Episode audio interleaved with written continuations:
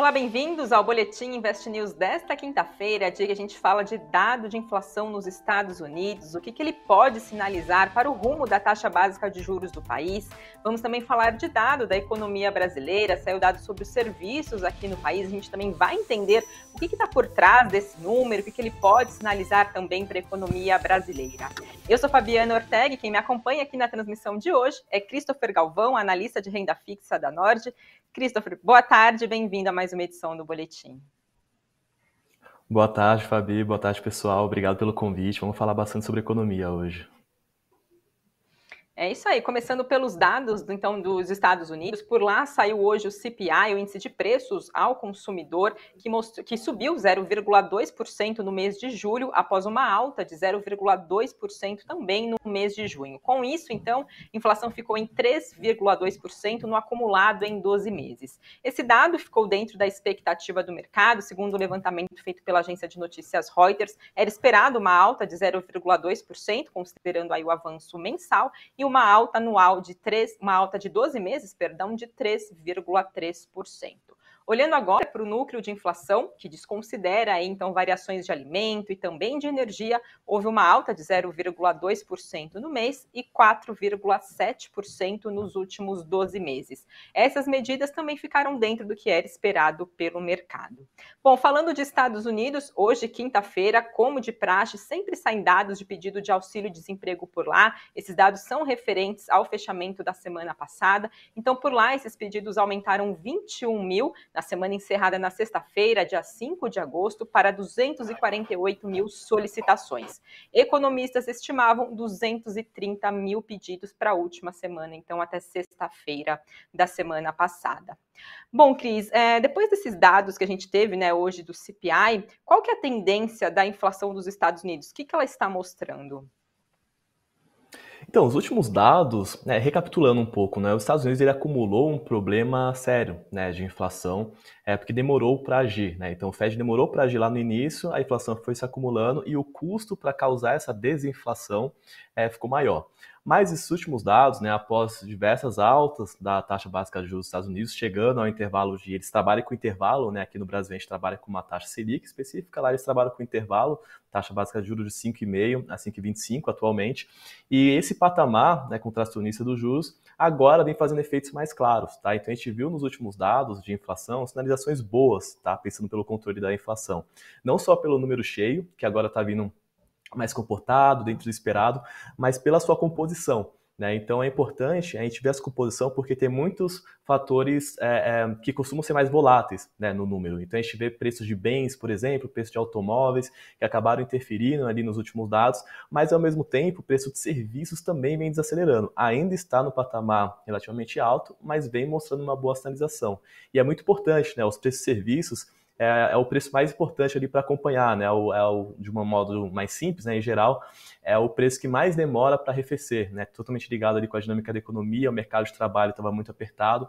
Então, os últimos dados vêm mostrando uma boa tendência, tá? Dos dados de inflação relacionados também com os dados de atividade, que a gente pode comentar um pouco mais especificamente do mercado de trabalho. Então, os Estados Unidos estão caminhando na direção certa. A, a, isso significa que a inflação está totalmente resolvida por lá? Não, tem muito chão pela frente, né? Você falou aí os dados acumulados em 12 meses do núcleo está tá em torno de 4, 7%, né? número cheio 3 e pouco, e a meta de longo prazo é de 2%. Então o trabalho tem que continuar sendo feito, mas as sinalizações são boas, né? Quando a gente pega os últimos dados, está caminhando na direção certa e o juro aos poucos fazendo efeito mais claro né, na economia americana e permitindo agora até uma discussão mais séria sobre redução né, de juro, principalmente para o ano de 2024 visto essas sinalizações boas. Né? Então, está caminhando na direção certa, não está resolvido, mas ah, os juros estão fazendo mais efeitos aí na economia americana, o que também acaba sendo bom para o Brasil. Tá? Aproveitando que você comentou de perspectivas aí para os juros dos Estados Unidos, né? Esse relatório de inflação hoje é o primeiro de dois antes aí da reunião, da próxima reunião do Fed, o Federal Reserve, que acontece nos dias 19 e 20 já agora do mês de setembro. Se a gente olhar um pouquinho para trás, depois da decisão de julho, que teve uma alta na taxa de juros por lá, o presidente do Fed, Jeremy Powell, chegou a dizer que era possível que o Banco Central norte-americano pudesse seguir com a alta de juros nessa reunião de setembro se os dados se justificassem. Com os dados que a gente vem acompanhando, pelo menos de lá para cá, na semana passada a gente também teve payroll, né? Hoje o CPI. O que, que eles sinalizam pode deixar aí de pistas para os próximos rumos da taxa norte-americana de juros, né? Eu queria saber quais são as projeções agora para setembro, se mudam as perspectivas do mercado e o que, que ficam de projeções, pelo menos, para o rumo da taxa agora ao longo de 2023. As suas colocações foram perfeitas, né? O Banco Central, é, é difícil o, o, Fed chegar e falar, olha, tenho certeza que na próxima reunião eu vou dar uma alta de 25, tenho certeza que na próxima reunião eu vou pausar. Porque ele depende dos dados, né? Mas os últimos dados que a gente teve aí nessa, tanto os dados de inflação quanto os dados de mercado de trabalho, né, e atividade, indicam mais pelo lado de que ele não precisa dar uma nova alta nessa próxima reunião, tá? Que ele já atingiu o, o pico de juro e aí a discussão agora começa a ser a, a, por quanto tempo ele vai deixar nesse, nesse atual patamar, né, de 5,5 a 5,25 e quando ele vai começar a reduzir. Né? Essa é uma discussão daqui a alguns meses, alguns trimestres, mas eu vejo que, de acordo com os últimos dados, que ele não precisa é, dar uma nova alta, tá? De 25 já está no nível contracionista e vai continuar fazendo efeito né, na economia. Inclusive, é essa visão do mercado também, tá? O mercado agora está precificando 89% de chance de ele não dar alta na próxima reunião, tá? Dele permanecer com a taxa estável, porque o mercado já está vendo também. O mercado ele sempre se anima um pouco mais, né? Mas os últimos dados também estão justificando essa animação do mercado sobre o Fed ter atingido o pico, porque é, se o Fed está dependente dos dados e os últimos dados estão sinalizando é, os efeitos dos juros mais fortes aí na economia, é porque né, ele não precisa necessariamente dar uma nova alta de 25. Então, claro, a gente vai ter aí mais alguns dados adicionais né, até a próxima reunião, mas tudo indica, né, pelas sinalizações dos últimos dados, que ele vai permanecer com, com Fed Funds, né, que é a Selic dos Estados Unidos, estável nesse atual patamar e atingiu o pico máximo aí de juro. E diante desses dados de inflação, aí perspectivas também para a taxa de juros norte-americana, quais sinais que ficam para a economia do país? Está caminhando aí para um certo crescimento, digamos, se pode se dizer estável? Há menos chance para uma possível recessão nos Estados Unidos ou o cenário ainda é de alerta sobre isso? Então, pode até ter uma recessão aí no último trimestre, tá? Isso aí tem que né, avaliar, mas é uma possibilidade.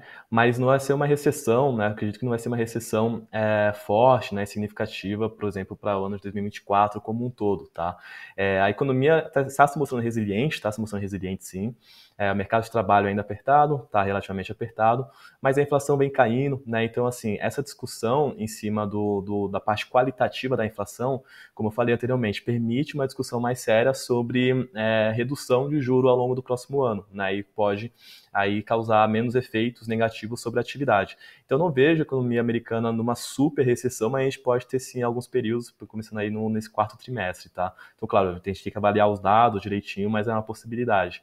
Mas eu não vejo a economia numa super recessão, numa necessidade né, de uma recessão mais forte, visto que a inflação já está acelerando. Se a inflação estivesse é, se mostrando ainda muito forte, muito resiliente, preço de serviço, mercado de trabalho, tudo nessa direção, sem nenhum indicativo de que o juro está fazendo efeito na economia, aí sim poderia ser necessário uma recessão mais forte, tá? Porque poderia ser necessário mais alta de juros para 6, 7, 8%, né? Estou aqui chutando valores muito altos, mas enfim, poderia ser uma possibilidade, e aí nesses patamares causaria uma recessão mais forte. Mas como as sinalizações estão caminhando para o lado certo, né, e caminhando mais para o sentido de que o, o, pico de juros já foi atingido, não vejo uma recessão tão forte quanto poderia ser nesse cenário mais catastrófico, né, que eu dei como exemplo, que eu não vejo acontecendo.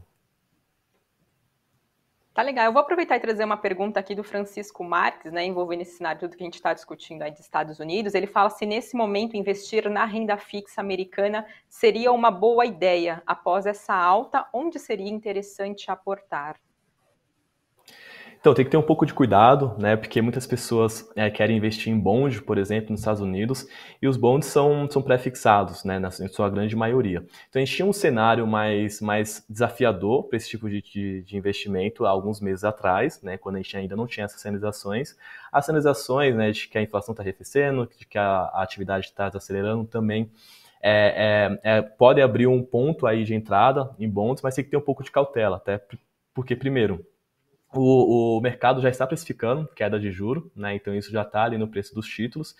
E, e, tem que observar os dados com calma, né? Então tem um pouco de cautela, né? Mas pode oferecer um bom ponto de entrada aí se continuar. A gente viu, por exemplo, né, o evento recente com a redução do, do rate né, do, do, dos Estados Unidos pela FIT por conta da situação fiscal. Então isso inclusive causou lá por alguns dias altas nos juros futuros, né? E se essa alta continuar aí mais forte, pode mostrar um bom ponto de entrada. Eu acho que esse é o ponto de entrada? Não acho. Mas tem que analisar com calma e com parcimônia aí, porque não é uma decisão tão fácil assim. É, sobre agora um investimento mais conservador, que continua, que é, é sim uma, uma, uma oportunidade ali para as pessoas que querem é, dolarizar uma parte da carteira, é, tem a TFLO. Né? É um, aqui, lá nos Estados Unidos eles têm uma dinâmica diferente. Né? Aqui a gente vê, por exemplo, pós-fixados, né? os títulos pós-fixados é, é, muito comum aqui no Brasil. Né? Lá nos Estados Unidos não é tão comum assim. Então essa TFLO é uma espécie de tesouro Selic dos Estados Unidos. Tá? Vai estar rendendo a taxa básica de juros dos Estados Unidos e vai estar em dólar. Né? Então você dolariza uma parte da sua carteira num investimento mais conservador. Então nesse momento eu acho que é, é, acaba sendo uma boa opção. Claro, pesquisa um pouco mais para ver todos os detalhes ali né, da TFLO, mas tem essa oportunidade oportunidade. É uma oportunidade que vale a pena para uma parte da carteira, né? Está dolarizando uma parte da carteira, vai estar tá rendendo menos do que aqui no Brasil, se a gente considerar a taxa básica de juros mais elevado aqui, né? Mas para quem quer dolarizar um pouco da carteira, pode ser uma boa oportunidade. Agora, investir em bonds tem que ter um pouquinho mais de cautela, tá? Tanto na, na leitura sobre a perspectiva da economia dos Estados Unidos, quanto também na leitura é, a qual bond você está investindo, né? De fato ali. Então, tem que ter um pouco de cautela, tem que analisar bem. Cris, aproveitando que a gente está falando de investimento em renda fixa, né, se a gente trazer agora esse assunto para o cenário aqui local, a gente sabe né, que dados como esse que, acontece, que saíram hoje nos Estados Unidos, dependendo de como vem, pode movimentar a curva de juros futuro por lá, impactar a curva aqui brasileira, consequentemente também mexer com rentabilidades né, de títulos do Tesouro, por exemplo. E aqui no Brasil a gente está num movimento contrário, né, de início aí do ciclo de queda de juros. Então, qual movimento, de repente, tem que acontecer lá fora para ser suficiente acabar, de repente, impactando de forma significativa, por exemplo, o desempenho, enfim, as taxas de rentabilidade do Tesouro Direto aqui? A gente ainda pode ver isso ou as possibilidades agora já são menores? É assim, uma, um, um, cenário que teria de fato um impacto mais forte, né, e que poderia trazer mais preocupação aqui para o Brasil, seria se, se as sinalizações que eu acabei de comentar, né, sobre os Estados Unidos não estivesse acontecendo, né, porque, como eu falei anteriormente, se os Estados Unidos tivesse que elevar o juro a 7%, a 8%, isso ia atrapalhar muito o nosso ciclo de queda da Selic, né, não, não tem como os Estados Unidos estar tá com uma, um juro de 7, 8% e a gente com uma Selic de 9%. Né? O diferencial de juros seria mínimo, isso causaria fuga de capital, causaria, consequentemente, desvalorização da nossa moeda, o que impacta na inflação, tá? Então, ia impactar muito. Agora, como as coisas estão né, com umas sinalizações mais claras nos Estados Unidos, não, subir, não vão ter que subir o juro tanto assim, né? E, e, portanto, não tende a atrapalhar muito aí o nosso ciclo de queda da Selic, tá? Então, a gente não, vejo que a gente não vai ser tão impactado por esse cenário da economia americana. A gente vai ter aqui por, né, a dinâmica dos nossos juros vai ser mais por um fator doméstico, doméstico, né, pelo menos com as informações que a gente tem hoje. Então, claro, a gente tem sempre o risco, né, risco fiscal de causar altos aí nos juros futuros, mas as sinalizações aqui no, no, na economia doméstica também são boas, né? Então a gente teve, por exemplo, o arcabouço fiscal, mesmo que não seja perfeito, né? Então tirou pelo menos um risco ali da margem de ter uma trajetória explosiva da dívida, teve manutenção da meta de inflação, que também é uma sinalização de maior comprometimento com o lado fiscal. Então eu vejo aí com a nossa economia com um juro é, mais consistentemente mesmo, é, em, em, patamares mais baixos, tá? Isso se reflete nos no juros do, dos títulos do Tesouro. Então, tanto, óbvio, né, no Tesouro Selic, com Selic mais baixo vai render menos, né? E também nos pré-fixados, como a gente viu queda nas taxas, né? Porque os pré-fixados levam em consideração justamente quanto que o mercado está precificando de Selic para o futuro, né? Com essas melhores qualitativas você teve queda dos juros futuros, isso reflete nos pré-fixados, e também no IPCA+, tá? Então vejo aí a gente por um bom período com as taxas do Tesouro Direto né, nesses patamares mais baixos mesmo, tá? Por conta do, de uma melhora né, da, da, dos fundamentos aqui no Brasil e sem esses impactos muito negativos que poderiam vir dos Estados Unidos nesse cenário mais, mais desafiador que não acabou não acontecendo, tá? Tá certo, vamos aguardar então próximos dados aí dos Estados Unidos e também a próxima reunião que acontece então agora no mês de setembro. Cris, logo mais volto a falar com você, vou passar agora a trazer um resumo de notícias desta quinta-feira, começando por balanços, a gente teve a divulgação ontem de dados, de números do Banco do Brasil, referentes então ao segundo trimestre agora de 2023, o banco reportou o lucro líquido ajustado de 8,7 bilhões de reais, isso é um avanço de quase 12% em relação ao mesmo período do ano passado. No segundo trimestre desse ano, o Banco do Brasil teve retorno sobre patrimônio líquido, que é um indicador de rentabilidade, de 21,3% contra 20,8% também no comparativo anual.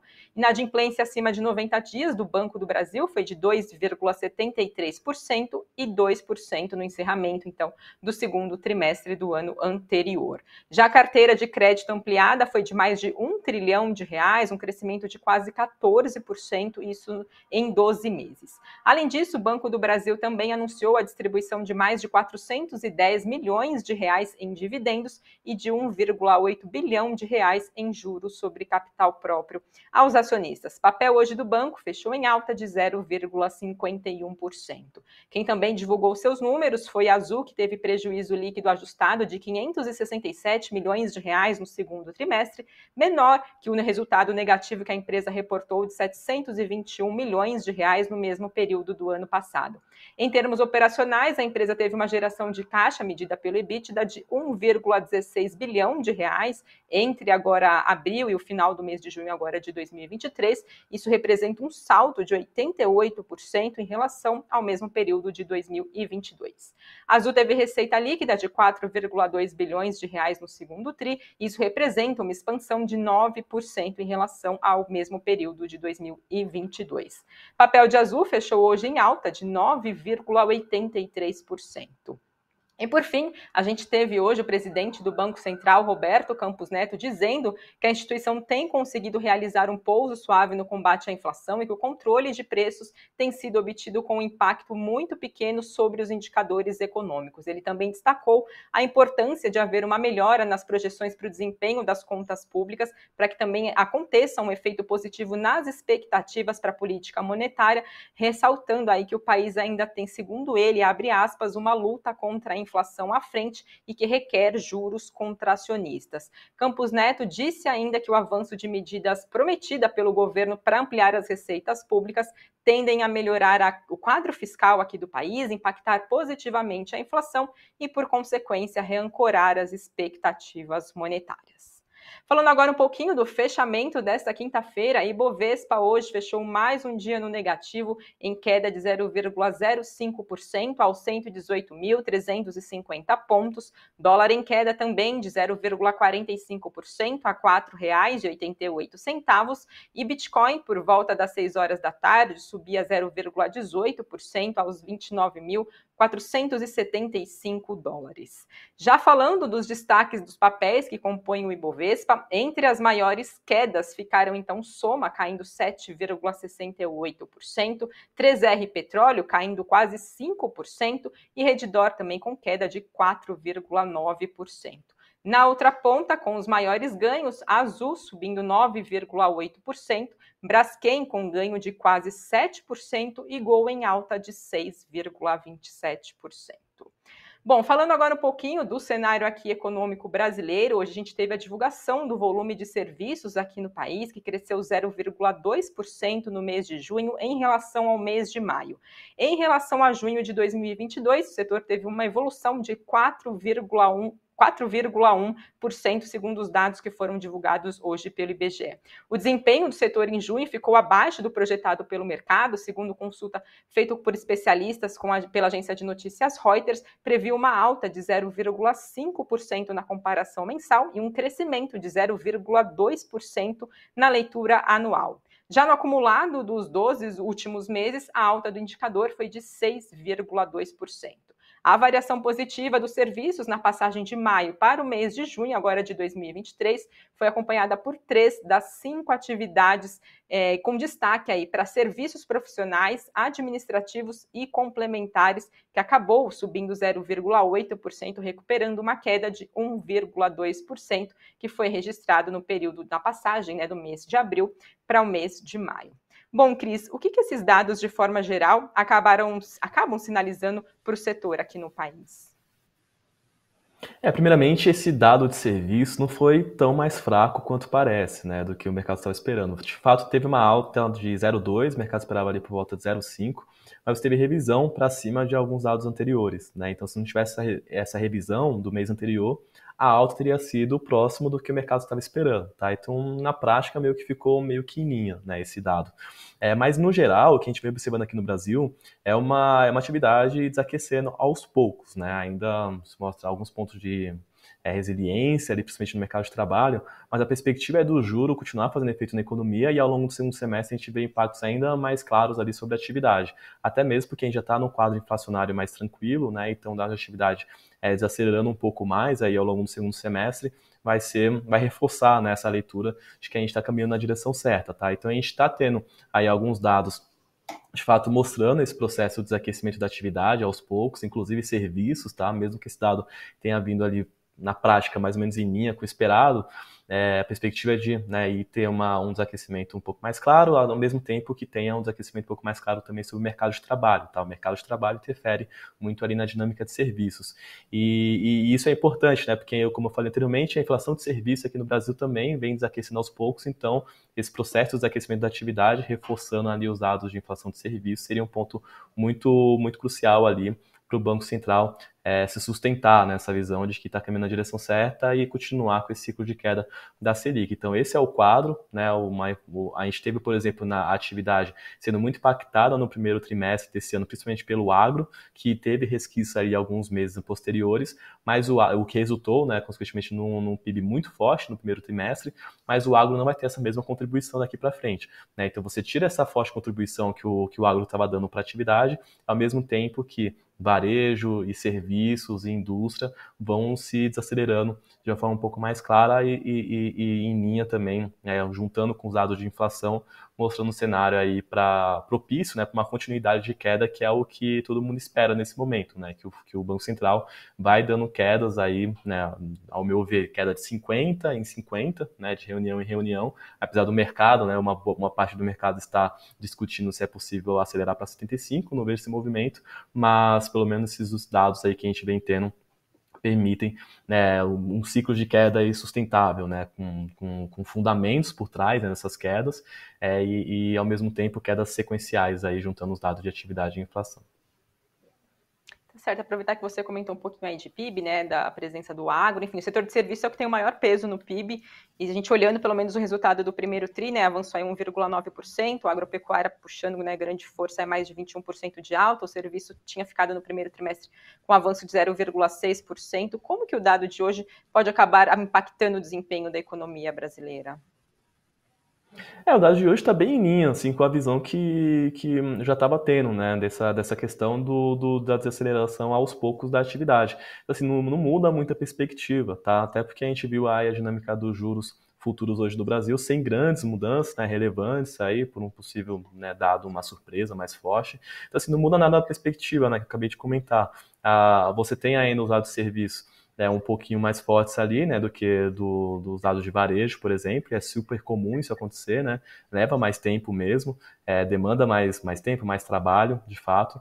É, e, mas assim, não é nenhum grande ponto de, pontuação, de, de preocupação, né? Se a gente estivesse tendo, de fato, uma inflação é, ainda muito forte, inflação de serviço forte, com uma atividade de serviço muito forte, aí sim seria um ponto para atrapalhar esse ciclo de queda. Mas esse dado de hoje, mais especificamente, como eu falei, né, na prática mais ou menos em linha com o esperado, é, todo mundo já meio que espera ali umas acelerações mais claras daqui para frente, não interfere muito não. Tá? Então a visão continua sendo a mesma, nada que atrapalhe, nada que reforce né, uma atividade mais forte, com o dado de hoje, nem uma atividade mais fraca. É em linha ali com que todo mundo já estava é, meio que imaginando né, do, que se, do que aconteceria nesse final do, do primeiro semestre. Né? Então, mas daqui para frente é claro que a, é, é, necessário que serviços mostrem um pouco mais um pouco, dados um pouco mais fracos né, do que vem mostrando recentemente, e eu vejo isso acontecendo, dado que o juro vai continuar fazendo efeito na economia. E aí a gente vai atrelar também com a dinâmica do mercado de trabalho, que, como eu falei né, anteriormente, ainda mostra uma certa resiliência, mas a perspectiva é não permanecer né, nesse, com essa dinâmica aí no segundo semestre, e essa visão não só minha, como também do próprio Banco Central. Né, a ata do, do, do Copom dessa semana reforçou esse lado, né, falando que, apesar de alguns dados mostrando ali um pouco fortes, né, o processo está caminhando na direção certa, e que é necessário né, observar serviços. Então, é o mesmo ponto aí que o, que o Banco Central está olhando para a dinâmica da política monetária daqui para frente. E falando, né, a gente está comentando sobre PIB, do conjunto desses dados, né? Na segunda-feira a gente teve boletim Focus, o mercado melhorou um pouquinho as perspectivas para o PIB agora de 2023, manteve a projeção para 2024. Qual que é a sua avaliação, pelo menos para o PIB agora desse ano, PIB brasileiro? Qual que é a perspectiva? É, o PIB desse ano. Ah, desculpa. É, o PIB desse ano ele vai ficar ali por volta de né, 2%, e para os próximos anos você não deve ter uma, uma mudança muito relevante, vai ficar um pouquinho acima de 2% esse ano, mas assim, o que, que a gente precisa para de fato ter um crescimento sustentável né, e acima de 2% né, de forma consistente é o, são, são políticas é, que demoram mais tempo para fazer efeito, que são relacionadas ao ganho de produtividade. Né? Então você tem, obviamente, né, todo mundo sabe disso, que a educação acaba resultando numa maior produtividade, consequentemente no melhor crescimento de longo prazo. Então, para a gente conseguir sair desses patamares de 2% em um ano, 1% em outro, 1%, 2%, sempre nessa, mais ou menos nessa, nessa faixa, a gente precisa de muito mais. Né? Gente precisa fazer muito mais aí desde a base, né, educação infantil, e também tem uma questão que está sendo discutida agora, né, uma forma um pouco mais concreta, aí que a gente tem em mãos, e que é a reforma tributária, né, é uma reforma tributária que vai ser perfeita? Não vai ser perfeita, mas é uma reforma tributária que a simplificação né, da, da nosso, no, dos nossos tributos, nossos impostos, que são muito difíceis né, de, de serem entendidos,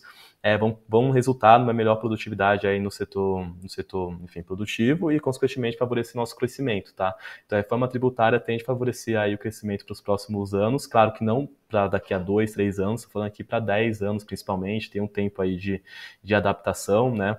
E se a gente focar nesse lado né, da educação, que eu sempre falo muito sobre esse ponto, porque é o ponto-chave para o país mudar de patamar, né, infelizmente né, o histórico mostra que não foi feito, né, da forma que deveria ter, ter, sido feito, e aí numa combinação desses fatores a gente resultaria num crescimento mais favorável aí no longo prazo, mas por enquanto, esse ano 2%, próximo ano um pouco menos que isso, 1,30%, 1,40%, e para os anos seguintes vai ficar por volta desses patamares, né, 1 a 2% não vai mudar muita coisa, se nenhuma crise aparecer no meio do caminho, né. Tá certo. Agora, para a gente encerrar aqui a nossa live, né, a gente comentou sobre renda fixa nos Estados Unidos, aqui no Brasil. Tem uma pergunta do Sigefredo, ele fala: brasileiros trocando renda fixa por renda fixa. CDB e LCI tomam espaço da poupança? Assim, tem que, tem que tomar espaço da poupança, né? Se você investe na poupança é porque tem alguma coisa errada. Então, é a, a questão de conhecimento né, sobre, sobre finanças, né, a educação financeira. É, você ficar na poupança tem um custo de oportunidade muito alto, né, porque tem um outro investimento que é até mais seguro, que é o Tesouro Selic, que você vai estar rendendo mais, mesmo pagando imposto de renda. Né? Então, se você está na poupança, comece a estudar um pouco mais né, sobre investimentos. É bom que você conheça tá, os títulos, não investe sem conhecer, não investe sem saber os detalhes, né, quem você está emprestando seu dinheiro, né, quem ainda fixa é isso, empresta seu dinheiro com uma promessa de retorno futuro. Então é importante que, que você conheça bem, tá? Mas não fique na poupança. Então tira o dinheiro da poupança, estuda, deixa o dinheiro na poupança enquanto isso, estuda e aí faz os seus devidos investimentos. Quer uma alternativa da poupança hum, segura, sem nenhum risco, que você vai render mais? Tesouro Selic, aí não tem erro. Essa é a porta de entrada para as pessoas que querem começar a investir, né? Coloca o Tesouro Selic, que é o título aí para você colocar a sua reserva de, reserva de emergência, né? Pelo fato de ser seguro, totalmente o título mais seguro da economia, você poder resgatar a qualquer momento, não perder dinheiro e vai estar rendendo mais que a poupança. E enquanto isso, vai estudando outros produtos, né? E aí você investe em CDB, LCIs e LCA são até melhores do que o Tesouro Selic. Claro que não para reserva de emergência, tá? Reserva de emergência deixa no Tesouro Selic, mas o restante dos seus investimentos vai para LCI, LCA, CDB e com o tempo você vai conhecendo mais, tá? Mas LCI, LCA e CDB são produtos de bancos, é bom que você conheça o banco tá? Então, por isso que não é tão simples assim. E um dos trabalhos que eu faço é justamente analisar diversos bancos, né? Não é um processo tão fácil, mas sempre bom dar uma olhada. Quer uma dica para dar uma olhada um pouco, um pouco mais por cima? Coloca o nome do banco no Google e coloca Banco Data. E você vai conseguir ver pelo menos os dados gerais. E aí, com isso, você vai poder pelo menos dar um, ter um visual ali de como o banco está como estão os resultados do banco, tá? E aí, se você vê tivesse prejuízo, é porque já é um banco para você não investir, tá? Então, tome esses cuidados, mas é bom ter essa parte da educação financeira para você sair da poupança, porque está tendo um custo de oportunidade muito grande, poderia estar investindo em outra coisa e rendendo bem mais, até mesmo com um nível de segurança semelhante, como o Tesouro Selic, por exemplo. Tá certo, orientações dadas. Quero agradecer a todos vocês que nos acompanharam, participaram aqui no chat. E Cris, mais uma vez, obrigada pela sua participação e análise na edição de hoje. Muito obrigado. Tchau, tchau, pessoal. Até a próxima. Tchau, tchau e até amanhã. Boa noite.